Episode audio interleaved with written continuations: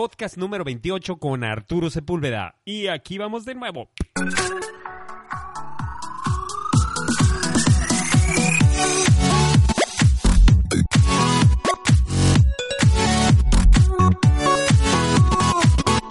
Hola, bienvenidos nuevamente a la nueva temporada y nuevamente al canal de alta especialidad.com, el podcast, el programa de entrevistas que sigue siendo de entrevistas a aquellas personas que no solo han tenido situaciones complicadas en su vida, sino cabalmente han sabido sobreponerse y lograr llegar a la meta que todos anhelamos, que es ser, ser plenos, ser felices, ser abundantes, ser. Antes de tener está el ser. Y este programa está, estará y siempre va a estar dedicado a aquellos campeones, a mis campeones de vida, que son los que tienen alguna enfermedad crónico-degenerativa. Y en especial hoy lo quiero dedicar a las personas que tienen artritis reumatoide. La artritis reumatoide, que ya platicaremos después de ella, probablemente con algún doctor a ver si alguno de los doctores que, que por ahí son muy disponibles quiere, quiere hacerla. Y se lo quiero dedicar a ellas y te voy a decir por qué. Porque en la semana estaba yo en mi trabajo y de repente vi a una seguidora mía estaba por ahí, no la conocía, la conozco solamente por el Facebook, eh, no tenía el gusto de conocerla, pero es una persona que siempre está posteando cosas bien positivas y bien fregonas. Tú te llamas, ahorita te voy a decir cómo te llamas. Tú te llamas Verónica. No te conozco ni me conoces. Te lo puedo prometer que la próxima vez que te vea voy a ir a saludarte y quiero platicar contigo. Incluso me encantaría en algún momento tenerte entrevistada. ¿Cómo ves? Ojalá y digas que sí. Verónica te llamas. Ya te haré saber eh, quién eres tú. Y bueno, no se olviden de entrar a la página canal de alta especialidad.com diagonal podcast guion medio 2, así de complicado y así lo pones porque te vas a ir directo. De otra manera, pues te vas a canal de alta especialidad.com y es un rollo. Así que canal de alta especialidad.com diagonal podcast guion medio 2.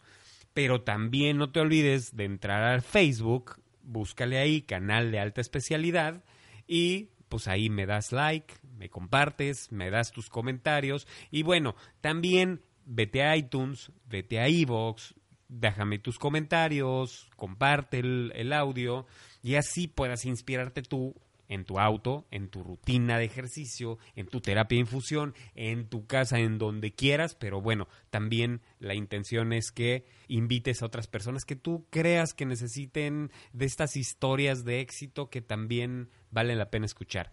¿Y qué más, qué más, qué más? Comentarte algo que te quiero decir increíble. Todavía sigo nominado. Hay unos premios que se llaman Latin Podcast Award 2017, en el que estoy nominado. Increíble, pero cierto. Estamos nominados, somos varios países, pero todos de habla hispana. Somos alrededor de 12 o 10 o 12 participantes que estamos ya nominados. Eh, increíble, la verdad es que para mí es un sueño, fue así como que el switch otra vez de, de inicio. Y no se puede votar, no hay una manera que tú puedas decir, ah, yo voto por el canal de alta especialidad, pero sí se vale tus buenas vibras, así que échame tus buenas vibras, ese premio ya lo vi aquí al lado mío, cuando estemos hablando ya te platicaré, ojalá, sería así increíble. Y bueno, de los planes, yo ando con los planes de, de meter YouTube, quiero hacer YouTube porque quiero eh, llegar a más personas, porque quiero que hay, sé que hay gente que se le complica el podcast, sé que hay gente que es más fácil por el YouTube. Es algo que también estoy trabajando, es algo que ocupo tiempo, es algo que ocupo hacer algo interesante, pero si tú me das permiso y si tú tienes una buena idea, me encantaría que me la comentaras. Entonces, pues, eh, pues, ¿qué más? Pues creo que nada más. Vámonos con el invitado Arturo Sepúlveda, un amigo mío. Increíble la entrevista, hay muchas cosas que no sabía. Tienes que escucharla, la verdad es que trae una historia muy bonita, trae una historia, eh, uff, dificilona pero al final de cuentas es un empresario exitoso. La verdad es que yo lo escucho bien empoderado. Me gusta esa, esa actitud de, de, Arturo. Es la que queremos tener todos, la que yo necesito tener. No te olvides seguirme apoyando. Ahí estamos y entonces vamos a la entrevista con Arturo. Arturo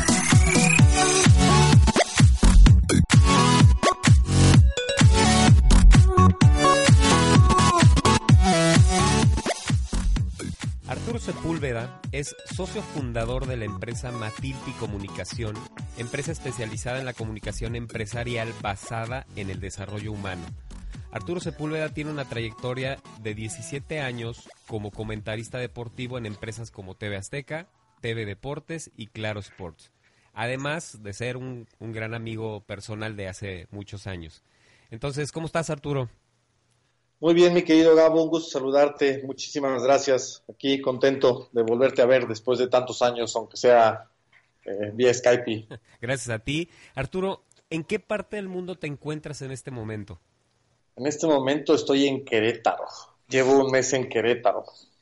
Eh, yo te hacía en el DF, estabas en el DF, ¿no? Estaba en el DF, pero eh, resulta que hace eh, un mes se dio la oportunidad de venir a expander oficinas aquí a Querétaro y en cuatro días eh, mi socio y yo tomamos la decisión y este y agarré perros, maleta y este y vine a probar eh, fortuna aquí en Querétaro con la idea de, de triunfar. Arturo, yo comenté un extracto de quién eres profesionalmente y seguro me quedo bien cortito. Platícanos tú, ¿quién era Arturo Sepúlveda en su infancia? ¿Cómo era tu familia? ¿De dónde vienes? En general, háblanos de tu lado personal, por favor. Mi lado personal, bueno, eh, mi infancia fue muy complicada. Eh, mi infancia fue muy difícil. Vengo de una familia eh, muy amorosa, integrada por, este, por mis padres, eh, mi hermana. Yo crecí con mucha inseguridad en mi vida, con muchos miedos, con muchas frustraciones, sobre todo porque a mi madre hace alrededor de 40 años le dio un derrame cerebral. Eh, mi hermana tenía seis años y yo tenía cinco años. Mi mamá afortunadamente vive, pero estuvo eh, un año en estado de coma y por necesidades a mi hermana la mandan con mi abuela materna y a mí con mi abuela paterna. Y evidentemente, pues cuando eres niño y te intentan explicar qué es lo que te le pasó a tu madre, difícilmente lo puedes entender. Y entonces yo crecí con la parte de el abandono y el rechazo. Por más que tu padre se te haya acercado, por más que tu familia se te haya acercado, por más de que me alejaron de mi madre casi un año, un año y medio y no pude verla, pues tú te sientes que no perteneces a ese, eh, a ese núcleo familiar y evidentemente eres rechazado y entonces eh, pues te escondes ante la vida, te, vuelves tu, tu, protector y creces eh, con mucho, con este, con muchos miedos, ¿no?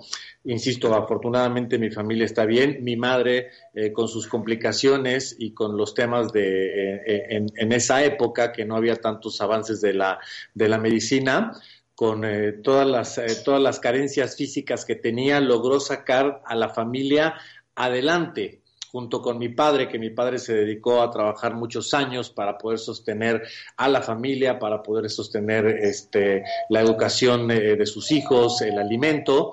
Pero desafortunadamente, este, aunque hubo pláticas familiares, pues tú no lo logras entender, ¿no? Entonces, tener amigos para mí era muy complicado, eh, era muy miedoso, eh, me vivía en mi propio mundo, eh, no me llevaba con gente, inclusive fui una víctima del bullying, ¿no? Porque ante esa misma timidez y ante esos eh, miedos y ante ese rechazo eh, al que yo estaba predispuesto, bueno, pues existía mucho bullying. No fue, no fue fácil, no fue sencilla eh, mi infancia, pero bueno, la vas, la, vas tratando de llevar lo más agradable que puedas con, con, con, tu crecimiento, ¿no? Hasta que empiezas a, a madurar y empiezas a entender muchas cosas, es cuando te vas dando cuenta de qué es lo que pasó en, en, realidad y posteriormente, bueno, vas tomando decisiones de si quieres seguir con esa vida que traías o decides transformarte, ¿no? Dejas el papel de víctima para hacer el hacerte responsable de tu propio destino, ¿no? Uy, mi querido Gabriel,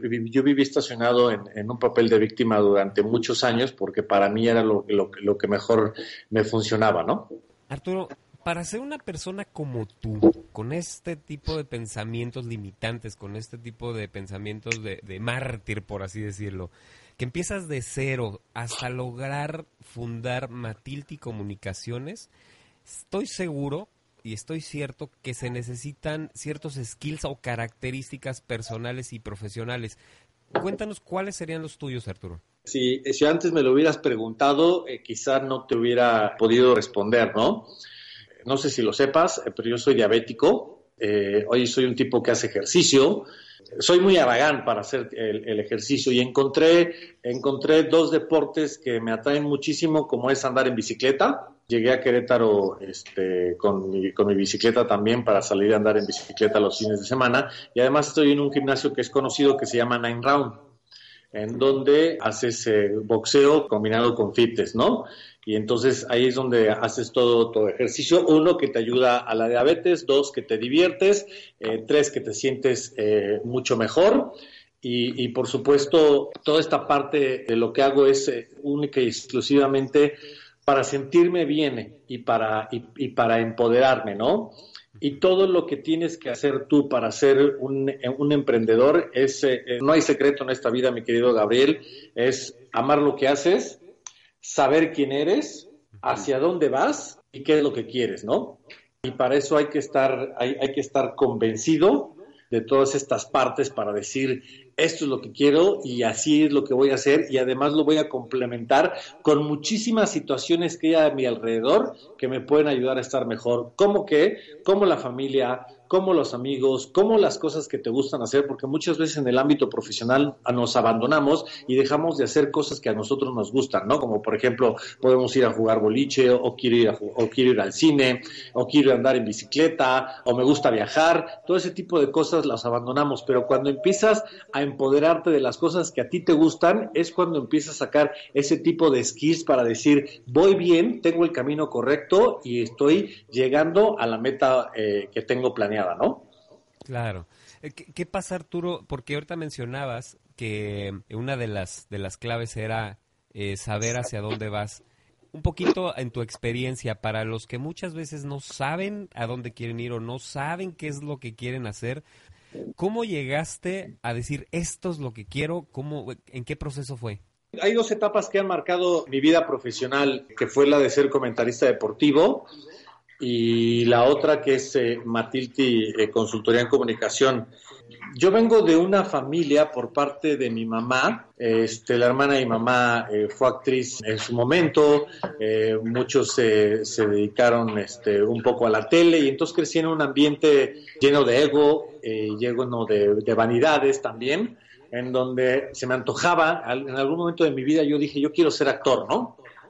Y quiero salir en Televisa y quiero salir en las novelas, pero por X o Y razón terminé trabajando en TV Azteca y no haciendo telenovelas, sino siendo comentarista eh, deportivo. Quizá eh, en esa época, además de que lo único que sabía era cómo me llamaba, la otra cosa que sabía que tenía que hacer en mi vida era ser comentarista deportivo y entrar a trabajar a la televisión, crecer y volverme un tipo famoso. Ese era, ese, ese era mi objetivo. Yo soy en Matilti Consultoría en Comunicación por accidente. Cuando yo dejo Televisión Azteca, y que según después eh, platicaremos esta, esta historia, empiezo a vagar por TVC Deportes, después me voy a Aguascalientes a hacer este, un proyecto para una televisora en Aguascalientes y posteriormente me voy a Claro Sports.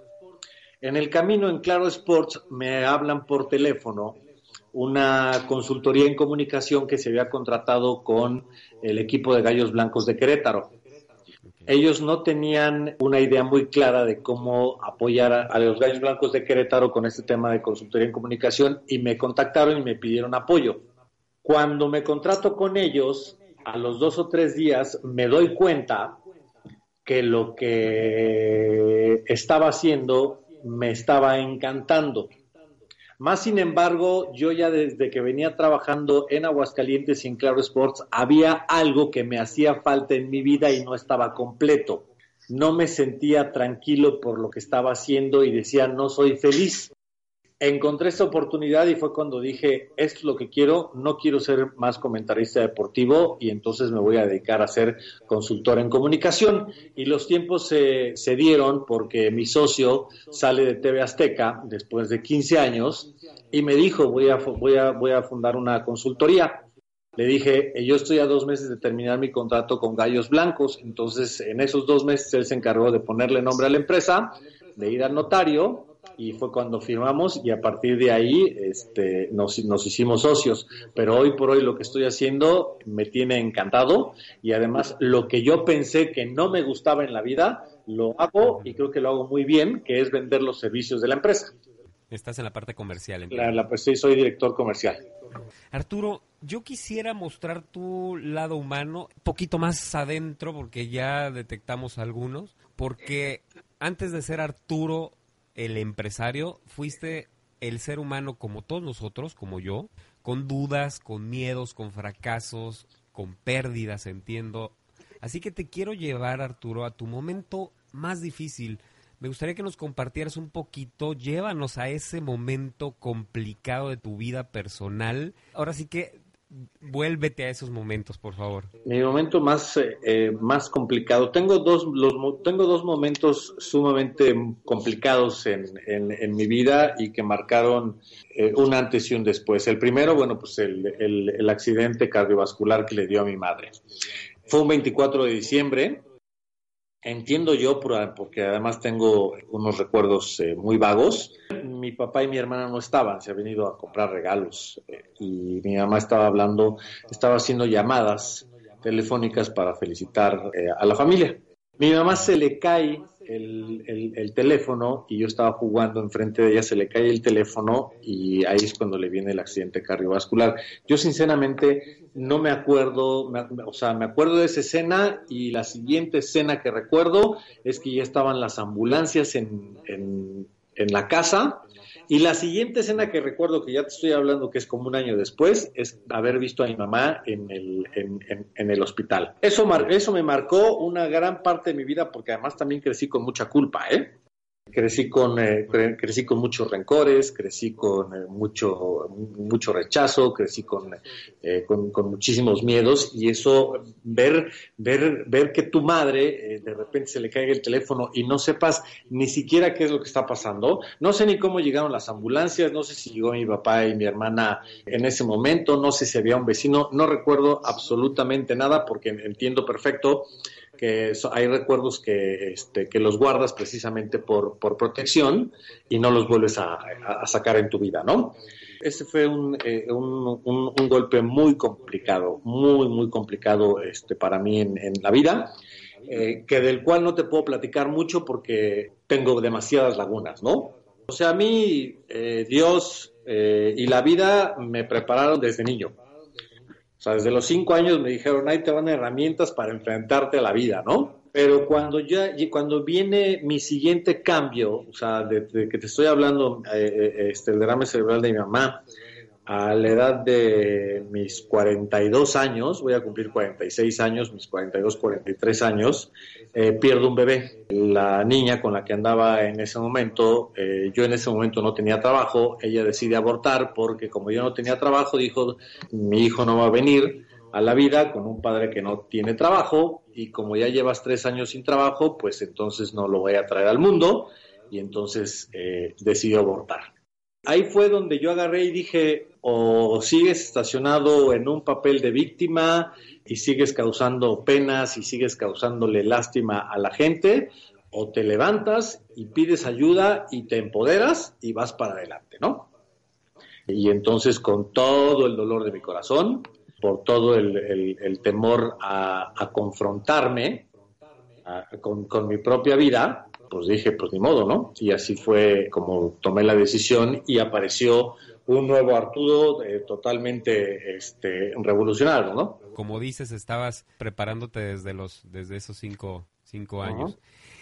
Arturo, en los Estados Unidos se le conoce como el momento ajá o el ajá moment, que es aquel punto en tu vida en donde dices, ya no quiero ser la víctima, ya no quiero esto que me está tocando vivir, ya no me quiero sentir de esta manera y entonces decides fundar Matilti ¿Cuál era la misión de vida? ¿Cómo llega ese momento ajá en tu vida, Arturo? ¿Cómo llega este, después de lo que sucede eh, todo con, con, esta niña, que evidentemente al principio estaba muy enojada con ella y estaba maldiciendo y todo? Hoy espero que esté bien, eh, que Dios la bendiga y que tenga mucho éxito en lo personal y en lo profesional. Eh, decido hablar con mis papás eh, y platicarles lo que estaba, este, lo que estaba sucediendo. A mí me daba miedo hablar con mis papás. Tenía que hablar con alguien y decir lo que era lo que me estaba pasando, ¿no? Y entonces hablé con mis papás y después de desahogarme y después de llorar durante 45 minutos, una hora, no recuerdo, y estar abrazado eh, con mis papás, tú conoces a mi mamá, este, que mi mamá todo por sus hijos y, eh, y ella eh, puede llorar por cualquier momento. mi mamá fue, fue fuerte, fue dura, me tomó de la mano y ni una lágrima derramó y siempre este, apoyándome, ¿no? Bueno, resulta que como a los tres o cuatro días yo agarro mi computadora y me voy a un Starbucks a seguir mandando currículums, pero yo con la idea de voy a mandar mis currículums, pero eh, nadie me va a contratar, ¿no? Porque soy un perdedor, porque no soy suficiente, porque no merezco nada, porque este, nadie confía en mí y porque yo no confío en mí. Y entonces me encuentro a una amiga ahí en el Starbucks y cómo estás y cómo vas y te veo triste, entonces me engancho y le empiezo a platicar, ¿no? Y me dice, tú necesitas una terapia, ¿por qué no vas a una terapia? Le dije, pues ¿sabes qué? Porque no tengo dinero. Y entonces me dijo, déjame ver cómo yo te puedo ayudar y te aviso, ¿no? Y en la noche me habla por teléfono la mamá de esta amiga y me dijo, yo soy terapeuta, dime qué es lo que tienes, vamos a platicar, ¿no? Le empecé a platicar y me dijo, te espero mañana en, en mi consultorio. Yo fui a, fui a su consultorio. Para explicarte cómo llegué a su consultorio, me tuve que poner traje porque era tanta mi depresión que ponerme jeans y una camisa y algo no me hacía sentir bien y yo sentía que con el traje iba a estar este, eh, mucho mejor. Entonces fui a, a, terapia y cuando le empiezo a contar mi vida y después de contársela, estoy hablando que fueron 30 minutos de contársela, yo pensé que Pilar, que ahora es mi amiga, eh, nos llevamos muy bien, pensé que Pilar se iba a parar y me iba a abrazar y me iba a decir, eres una víctima de la vida, te voy a dar un cheque para que tengas dinero para vivir tres años, este, lo que consigues una chamba, ¿no? Claro, era el papel de víctima. era el papel de víctima. y entonces agarra y me dice, ¿y en qué momento tan de, de, tu vida tan exitoso de salir en TV Azteca, de salir en varios programas, de viajes, de tanto dinero, de fama, fortuna, mujeres, todo me dijo, ¿en qué momento te abandonaste? Y en ese momento mi cuerpo se puso caliente, caliente, caliente, caliente, caliente, caliente, caliente, con ganas de mentarle su madre y decirle, ¿y a ti quién chingaos te puso para juzgarme? ¿Me explicó? Mira, me contuve porque yo en esa época además era muy visceral. Me contuve y entonces dije, me voy a quedar callado. Dije, este, al carajo, yo no vengo, ¿no? Claro, es más, de alguna manera le diste la razón por la situación en la que estabas, ¿no? Te lo merecías. Sí, exactamente, ¿no? Y entonces me dijo, a ver, mira, yo cobro 1.200 pesos la consulta, ¿eh? Pero te tengo que cobrar porque si no, no sería equitativo. Tú me vas a pagar lo que traigas en la cartera. Y así nos la vamos a llevar hasta que vayas teniendo dinero, vamos subiendo. Y yo iba y le dejaba 50 pesos, 100 pesos, 200 pesos. Lo que te puedo decir es que la primera vez que salí de su consultorio, salí recogiendo los pedazos de mi autoestima y de, mi seguridad, además de que además de que salí enojado. ¿eh? Y ahí me di cuenta de que yo solo no podía y que necesitaba ayuda para poder salir de nueva cuenta adelante. Así fue con, como decido yo en vamos a resurgir de nuevo, más bien tienes que resurgir y dejar de ser el niño de cinco años que está asustado, el niño de cinco años que está temeroso y el niño de cinco años que no sale de su área de confort y dejar de ser el mocoso de 36 años con fama, fortuna, dinero, que es soberbio, que es ególatra y que es vanidoso. Conviértete en el Arturo que tienes que ser y que quieres ser. Y entonces fue por eso que ahí es donde decido yo empoderarme y decir, voy a tocar el cielo con las manos. ¿De qué manera te empoderas, Arturo? Danos un ejercicio así fuerte de empoderamiento. Un ejercicio fuerte de empoderamiento es eh, muy sencillo. Es eh, levantarte todos los días y cuando entras al baño y te vas a meter a bañar, lo primero que haces es verte al espejo. Muchas, muchas, muchas veces el recurso o, lo primero que hace la gente al verse al espejo es desviar la mirada cuando te estás viendo.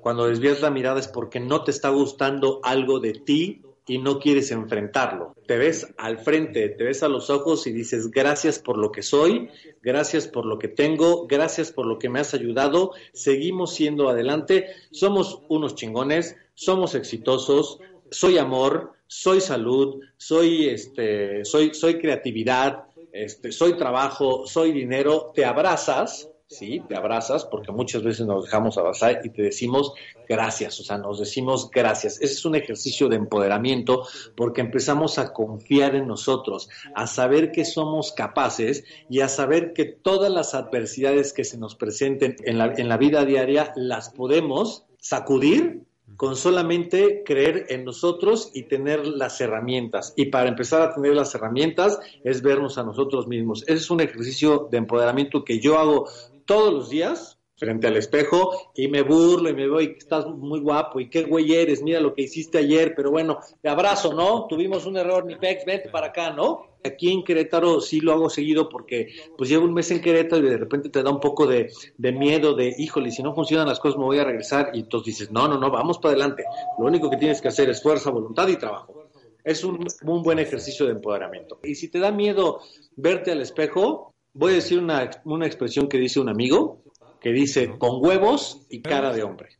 Y, o sea, y es para las mujeres también, ¿eh? O sea, nos vemos al espejo y con muchos huevos sí, y con muchos huevos de yo valgo, yo soy amor, yo soy salud, yo soy éxito, yo soy armonía, yo soy abundancia, yo soy dinero, yo todo lo puedo, yo soy capaz, todo ese tipo de cosas y te lo empiezas a repetir, a repetir, a repetir, hasta que va a llegar un momento en que te lo vas a creer y vas a salir a la calle diciendo, yo todo lo puedo, claro que lo puedo, pero confiando en ti, no con soberbia, ni con vanidad, ni con ego, sino desde adentro que sepamos que realmente, porque todos tenemos esa capacidad de creer en nosotros y poder hacer muchas cosas. Incluso yo platico, hay gente que en este momento de su vida está con alguna depresión, con alguna situación complicada, y yo creo que ese anteponer el yo soy probablemente sea difícil para esta persona, pero algo que, que coinciden mis invitados, Arturo, y estoy seguro que tú también, es las primeras 15, 20 o el primer mes completo, pues, seguramente no te lo vas a creer, incluso hasta vas a odiar lo que dices, pero conforme pasa el tiempo cada vez te la vas creyendo más, ¿cierto? Es correcto. Sí, no, no, no, tampoco es magia, ¿eh? O sea, no es de la noche a la mañana de ya ya salí, ya fui, a mi terapia y uff, hip, hip, hurra y yo todas las puedo. No. Mira, Gabo, echarle mierda a la mente y que se lo crea es muy fácil. Perdón por la expresión, pero eso es. Yo siempre digo que tengo una batalla con la bruja. Y la bruja cuando agarra y te dice eres un pendejo, entonces estás todo el día soy un pendejo, soy un pendejo, soy un pendejo, soy un pendejo y sí fui un pendejo. Pero si dices soy amor, sí soy amor, ay, no, no soy amor. No, no soy amor. Entonces, lo malo, la mente lo, lo absorbe y lo bueno no se lo cree y entonces es un, trabajo diario, no solamente eh, levantarte y verte al espejo, sino tener confianza y dar los pasos como tú quieras, pequeños, medianos o grandes, y decir, me voy a aventar, no pierdo absolutamente nada, ponerte unos audífonos y decir, voy a escuchar música para meditar y voy a escribir en un cuaderno las cosas buenas que quiero para mí, lo que yo siento que soy en este momento y le puedo y me puedo ofrecer. Y entonces estamos con nuestros audífonos y lo vamos leyendo. Ya cuando te lo sepas de memoria, 20 minutos y te, y te vuelves a repetir. Yo soy amor, yo soy éxito, yo soy abundancia, yo soy capaz, yo soy dinero, yo soy creatividad, yo soy paz. Todas esas cosas buenas te van a costar trabajo. Ya cuando las tienes muy marcadas y estás confiando en ellas, ahora hay que mantenerlas. Porque a la primera de cambio, mi querido Gabriel, cuando pase algo, se van a venir abajo. No se valen las frases no quiero tener esto, no quiero, eh, sino las frases en positivo, ¿no? A mí en un curso me enseñaron que decían, yo necesito esto, no, no necesitas. Lo único que necesitas para, para vivir es agua, comida y oxígeno. Cuando quieres algo, es yo quiero. Yo quiero ese trabajo, yo quiero ese trabajo. Yo quiero ganar dinero, yo quiero ganar dinero. Yo quiero viajar o yo quiero ir a Los Ángeles o quiero ir a Europa, yo quiero. Porque el necesitar es, no es una frase, no, entiendo muy bien que conspire con el universo o porque lo único que se necesita eh, para, para vivir es, son esas tres cosas, el oxígeno, la comida y, este, y el agua. Pero cada vez que quieres algo es yo quiero. Y nunca digas no puedo, siempre puedes hacer las cosas. Es más, eh, es más a lo mejor hasta en vez de yo quiero, yo soy, yo soy ¿no? Como tú lo haces, ¿no? yo soy, porque te estás hablando hacia ti, sí. Yo soy capaz de irme de viaje, yo soy capaz de conseguir tanto dinero para este, comprarme un coche. Todo ese tipo de frases que muchas veces no nos las creemos, hay que repetirlas, porque tampoco, Gabriel, nos enseñaron a, racionar esas palabras hacia nosotros. Nadie nos enseñó cómo tenemos que confiar en nosotros. Nos enseñaron a, a ver la vida de frente con las cosas malas que conlleva, ¿no? Cuando en realidad las más bien tienes eres merecedor de las mejores cosas de la vida. eres merecedor de, cosas de, de cosas de la vida. Y Gabriel, yo siempre he dicho una cosa: la vida es extremadamente justa no hay injusticias en la vida. O sea, me refiero, lo que te pasa es lo que tú provocaste. Por lo menos en mi ejemplo, lo que a mí me pasó, más bien lo que a mí me pasó, las circunstancias que pasaron en la vida, no es que las haya pedido, pero yo decidí cómo llevarlas. ¿Me explicó? Yo decidí quedarme en el papel de víctima, yo decidí ser así durante 30 años de mi vida y que al final llevan una consecuencia. Cuando la vida te está diciendo, no, a ver, no es por ahí, ya te estregué herramientas para que salgas adelante, pero sigues en tu área de confort, llega un momento en que la vida dice, te da un chingadazo porque no entiendes. Claro, o concedido a lo que andas pidiendo karmáticamente. Ay, yo soy la víctima. Ay, sí, se murió mi perrito. Ay, lo voy a subir a Facebook. Ay, sí. Eh, yo estoy en contra, en contra, eh, yo respeto a los demás, pero este, si falleció algún pariente y lo pones en Facebook y pones el, este, el listón negro y sales con la foto del fallecido y te voy a extrañar y hasta el cielo, entiendo esa parte de sentimiento. Y, pero y entonces estamos esperando que la gente nos escriba 75 mil comentarios.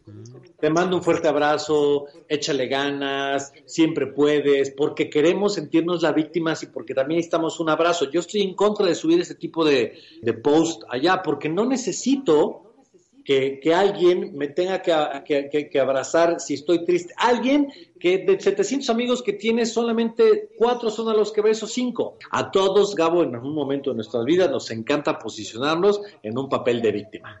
Qué duro es. Hay muchas cosas que yo, después de ¿Cuánto, ¿Cuántos años tenemos de conocernos? ¿Un poco más de 30 por ahí? Sí, nos conocimos en, en, este, en secundaria, en Cuernavaca, sí. Yo he tenido como 15, me acuerdo que mis 15 años... Ah, pues, cierto, los fuimos tus chambelanes, me acuerdo. Es ridículo, ¿no? Que yo me subía a la azotea porque no quería bailar un vals. ¿Sí? ¿Sí? bueno, esa es otra historia, esa, esa la contamos en otro podcast. Pero hay muchas cosas que no, no sabía, creo que venimos este, reconociéndonos una vez más, Arturo. Hay cosas que increíbles en he visto tus avances y la verdad es que es increíble, pero lo que había detrás de esos avances son los que los que me quedo, los que me, los que exhorto a la gente que se quede y, y pues qué padre. Ahora me gustaría Arturo, platícanos un poquito cuál es la misión de, de ayuda, sobre todo cuál es la misión de ayudar de Matilti Comunicaciones? ¿Cómo, ¿Cómo nos vemos beneficiados los que, estamos en, eh, necesitando de tu, de, tu, de tu empresa?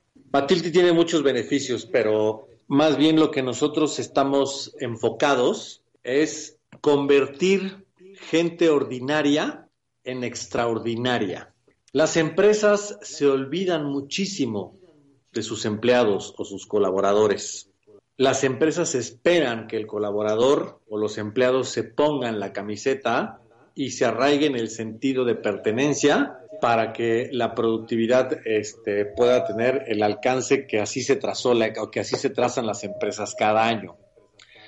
Pero resulta que las empresas no, no aportan ni un salario emocional a la gente y la gente necesita salarios emocionales. ¿Y cuáles son los salarios emocionales? Son esas herramientas para que, la, para que puedan crecer y para que puedan enfrentar la vida tanto en su crecimiento personal como en su crecimiento profesional.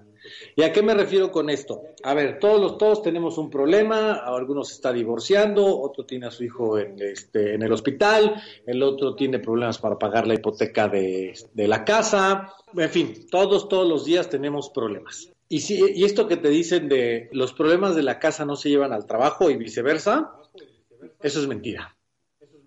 No puedes agarrar y sacarte de la mente eh, el problema que traes con tu esposa, botarlo en la basura, llegar al trabajo en automático y ponerte a trabajar y regresar a tu casa y volverte a poner parte del cerebro y decir, ahora sí tengo problemas, eso no se puede hacer. Pero nosotros te damos herramientas para que lo puedas hacer, para que te concentres en las cosas que estás haciendo y las que necesitan tu atención en ese momento.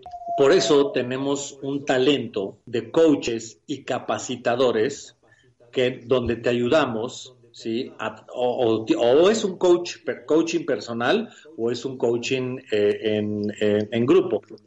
¿Sí? Cómo trabajo en equipo, manejo de la frustración, eh, manejo del estrés, eh, ventas, trato con el cliente, entre otros. Pero todo está muy enfocado, sumamente enfocado a lo que es la parte del desarrollo humano. Nos hemos olvidado de ser seres humanos, Gabriel. Hace mucho que nos olvidamos de ser seres humanos. La gente no está contenta en su trabajo y entonces dice, voy a trabajar, voy a cobrar mi quincena y me voy a la casa. Y trabaja de mal humor, trabaja frustrado, trabaja sin ganas y no hay nada que lo pueda empoderar. Y entonces queremos otorgarles a esas, esas herramientas mediante las empresas para que les den ese tipo de salario emocional y podamos tener personas extraordinarias, tanto en el trabajo como en, como en la vida diaria, ¿no? No somos salvadores de nadie, pero si la gente en su momento se da cuenta que puede mejorar su vida mediante las herramientas que le dimos, y que posteriormente puede pedir ayuda en una terapia o él lo puede hacer solo, bienvenido. Muchas cosas de lo que nos pasa actualmente a los que ya somos mayores de edad a partir de 30 años, muchas cosas son el reflejo de lo que nos pasó cuando éramos niños. Y si no enfrentamos la vida tal y como es, la vida te va, te va a dar golpe tras golpe, tras golpe, tras golpe, hasta que entiendas y te va a decir, no entiendes, te pego por la salud. Ah, no entiendes, te pego por lo personal. Ah, no entiendes, ahora te pego por lo profesional. A eso me refería en que la vida es justa, ¿eh? Normalmente a mis invitados les hago unas preguntas relámpago, que es yo te hago una pregunta rápida y espero una respuesta rápida. Entonces, para Arturo, ¿qué es el fracaso? Algo que tienes que tener en la vida. Para Arturo, ¿qué es la pasión? El amor a todo. ¿Qué es la salud? Básico y esencial en la vida. Para Arturo, ¿qué es el éxito? Tocar el cielo con las manos. Y para Arturo, ¿qué son las metas? El camino a seguir. Arturo, este programa está dedicado a personas que tienen algún padecimiento crónico. Entonces, bajo tu experiencia y bajo este criterio, ¿qué consejo nos darías? Yo, basado en mi experiencia personal, eh, porque además eh, soy diabético, porque la diabetes me llegó en esta etapa de crisis de mi vida, hace cinco años, todos los seres humanos tenemos que hacernos ciertas pausas en la vida y platicar con tu yo interno, buscar a aquel niño de cinco años y aquel eh, de adulto y preguntarle qué es lo que quiere, si se siente bien, cómo lo puedes ayudar, si necesita algo o requiere algo, que no nos abandonemos. Sí, sí, sí, creo un poco que estos términos y estos padecimientos crónicos son muchas veces por algo, por sentimientos que tenemos ahí detenidos y no queremos eh, sacar adelante. Creo que lo más importante es, aunque tengamos un, un padecimiento crónico, hay que aprender a vivir con ese padecimiento, hay que aprender a agradecerle a ese padecimiento porque de cualquier manera, para bien o para mal, nos está ayudando a saber quiénes somos y qué camino podemos seguir o qué queremos hacer en lo que nos queda eh, de vida, ¿no? tomar fuerza y llenarnos de, energía y decir, si me queda poco tiempo de vida, ¿qué es lo que quiero hacer en este poco tiempo de vida? ¿no? Si no tengo absolutamente nada y soy eh, y tengo diabetes, bueno, pues entonces cuídate, ámate, mantén, eh, mantén tu alimentación y, eh, y, vive con eso, ¿no? Que al final de cuentas yo no pienso en la diabetes, solamente pienso en cuidarme, pero sí, sí trabajo conmigo mismo todos los días para estar bien, para estar fuerte, para estar sano, ¿sí? Y para, y para seguir creciendo.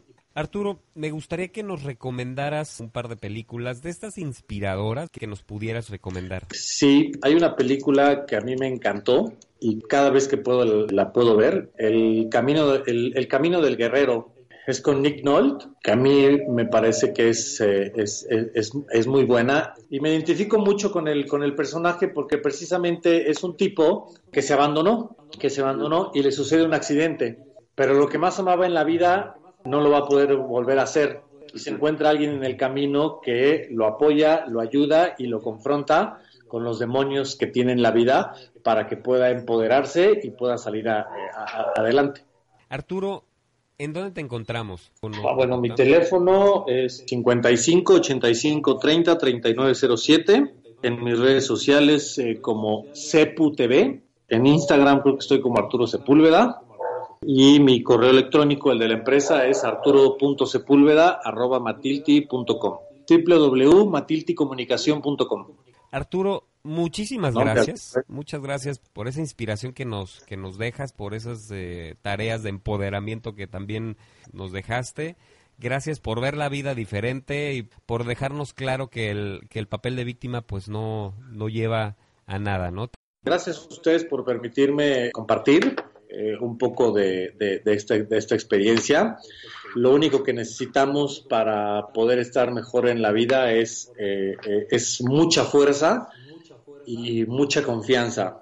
Eh, las cosas siempre terminan saliendo bien, pero solamente hay que atrevernos en el momento adecuado para decir, necesito ayuda, voy a pedir ayuda, quiero hacer esto, voy a hacer esto, voy por este camino, voy a por este camino. Nos vamos a encontrar en cualquiera de los caminos que agarremos, miedo, incertidumbres, ganas de, tirar la toalla, pero hay algo que siempre eh, te, dice, te dice la verdad y es tu cuerpo. Si escuchas a tu alma y te dice vas bien por aquí, sigue adelante, que al final de cuentas el camino va a ser una excelente recompensa para mantenerte eh, en paz, eh, para ser feliz y para vivir en armonía.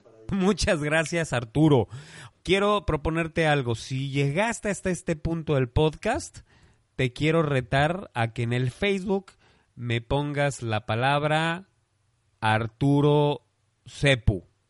Arturo Cepu. Ponme la palabra Arturo Cepu para saber que de veras llegaste hasta aquí.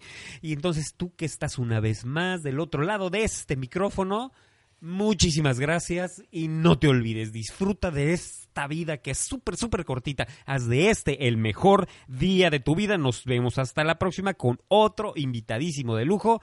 Hasta la próxima. Adiós.